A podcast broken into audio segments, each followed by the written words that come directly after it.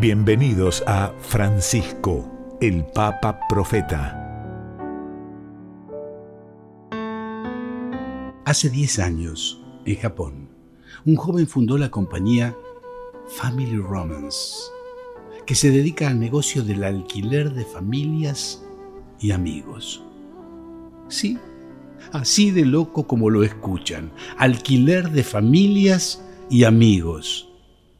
Si alguien necesita padres postizos para presentar a su prometida o prometido y por alguna razón no les puede presentar a los reales, la gente usa este servicio. Para aquellos que tienen problemas para hacer amigos, pueden alquilarlos. Actúan como amigos y simulan disfrutar haciendo cosas juntos.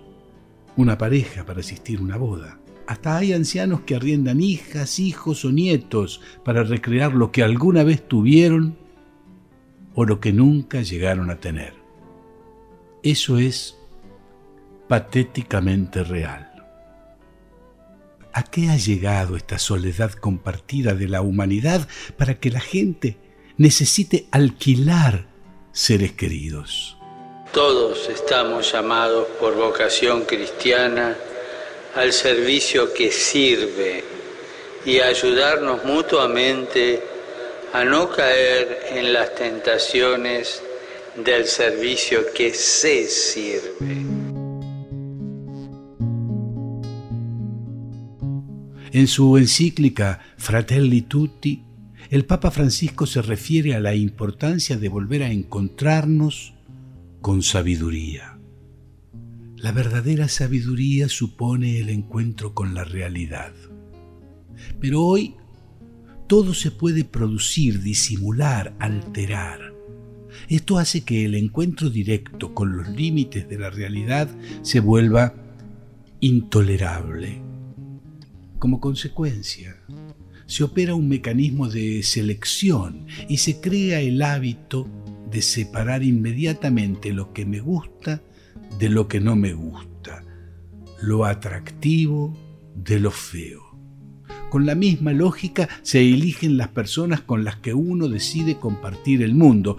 Así, las personas o situaciones que herían nuestra sensibilidad o nos provocaban desagrado, hoy sencillamente son eliminadas de las redes virtuales, construyendo un círculo virtual que nos aísla del entorno en el que vivimos. El sentarse a escuchar a otro, característico de un encuentro humano, es un paradigma de actitud receptiva, de quien supera el narcisismo y recibe al otro, le presta atención, lo acoge en el propio circo, pero es en su mayoría un mundo sordo. A veces la velocidad del mundo moderno, lo frenético, nos impide escuchar bien lo que dice otra persona. Y cuando está a mitad de su diálogo ya lo interrumpimos y le queremos contestar cuando todavía no terminó de decir. No hay que perder la capacidad de escucha. San Francisco de Asís escuchó la voz de Dios, escuchó la voz del pobre, escuchó la voz del enfermo, escuchó la voz de la naturaleza. Y todo eso lo transforma en un estilo de vida. Deseo que la semilla de San Francisco crezca en tantos corazones. Este hacernos cargos por amor no apunta a una actitud de servilismo.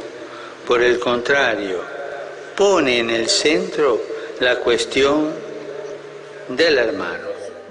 Hasta el próximo encuentro, en que la sabiduría del Papa Francisco vuelva a unirnos.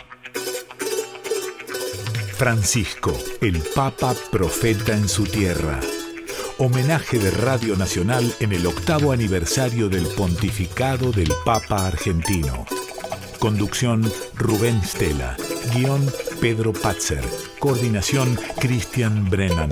Edición Sebastián Céspedes y Damián Caucero. Producción general Alejandro Pont Lesica.